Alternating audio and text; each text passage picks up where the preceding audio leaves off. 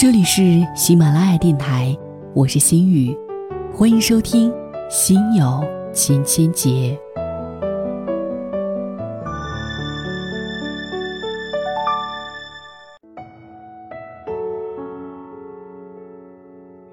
最近和一位做企业的朋友聊天，他说他每一次招聘高管都要请对方的太太或者老公吃饭。我说。你什么都学西方，这个也学。他说不是学谁，主要是觉得确实有用。通过对于伴侣的观察，通过他们之间相处模式的观察，可以看到很多信息。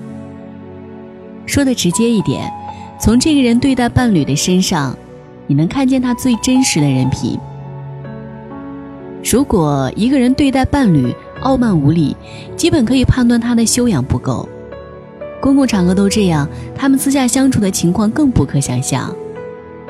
这样的人可能在某一方面比较优秀，可以走到今天的位置，但他的格局气量决定了他不会有特别大的发展。这样的人未必是坏人，也可以用，但不会重用。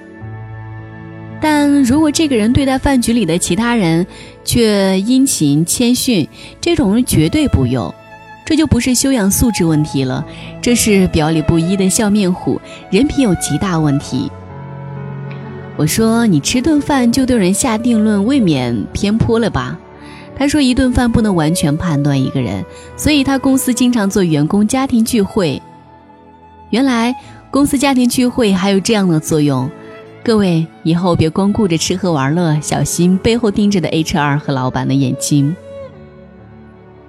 回到家中，面对伴侣，是一个人的真我时刻，灵魂和肉体一样真实。你回想一下回家的过程，当车行至小区的时候，你已然放松下来。院子里孩子的嬉笑打闹之间，让谈判桌上的硝烟大多散去。当你打开家门，放下公文包，脱下大衣，换上家居服的时候，你感觉。自己像一个从战场上回归的士兵，慢慢的找回了人间气味。最后，当你拿起遥控器窝在沙发上，开始无意识的胡乱换台的时候，你已经彻底变回了张三李四那个最真实的自己。这个自己和学历无关，和职位无关，和社会声望无关，和收入无关。很多时候，与这个自己最息息相关的是遥远小村庄。那个光着屁股转泥鳅的小男孩，或者旧日胡同里那个在阳光下的小姑娘。为什么你对伴侣冷漠？因为你本身就不是一个热情的人，在演讲台上的激情四射，只是为了吸引目光，以达成自己的商业目的；在朋友圈中热情活跃，即使没有金钱的企图，潜意识里也是为了把自己塑造成一个自己崇拜的人。而对于伴侣，这个某种意义上已经坐实的固定资产，既没有增值的可能，也没有失去的顾虑，额外的投资对你来说，可能是一种负担。为什么你不愿意说我爱你？即使你明明知道说这一句能让对方开心，因为你本身不是一个乐于付出的人。授人玫瑰，手留余香，有些东西。做了能让对方高兴，自己也没什么损失。可当短期的回报不存在的时候，你本能的拒绝了这种利他的行为。你在慈善晚宴上仗义疏财，却对自己的伴侣如此吝啬；你对员工的冷暖尽心尽力，却对伴侣的需求不闻不问。无论对错，夜深自省，哪一个才是真实的你？有人会说，这是因为没有爱情了。然而，爱情并非善待他人的必要条件。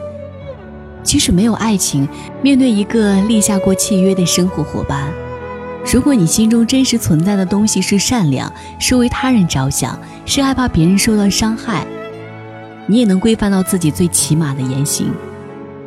没有花前月下，琴瑟和鸣，也能举案齐眉，相敬如宾。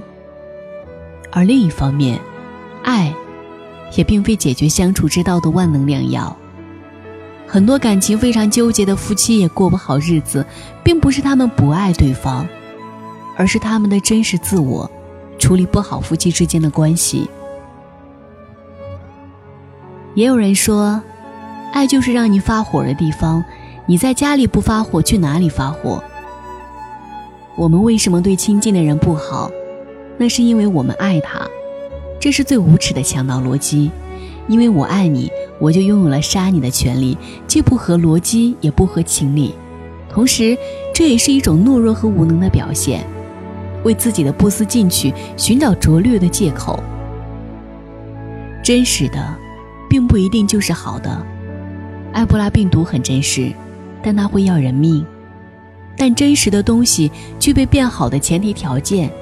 这和要研发抗病毒的疫苗，首先得拿到病毒结构是一个原理。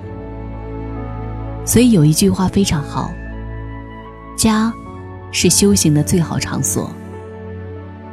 我们无需为那个真实的灵魂感到羞愧，因为世界上没有一个人是完美的。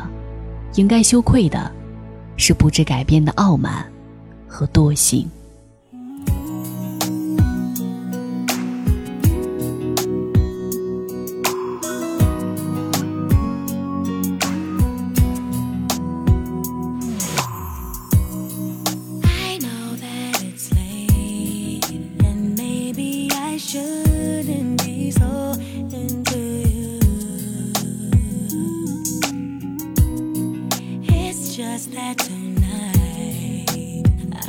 I'm so dazed.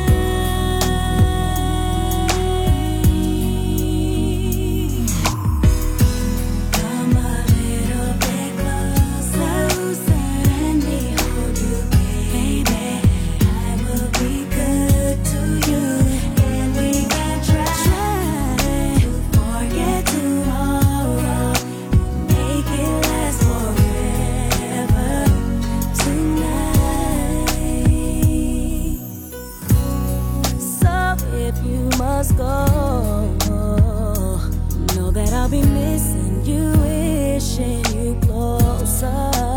Oh, oh, oh, oh. So let's make the most of these moments together.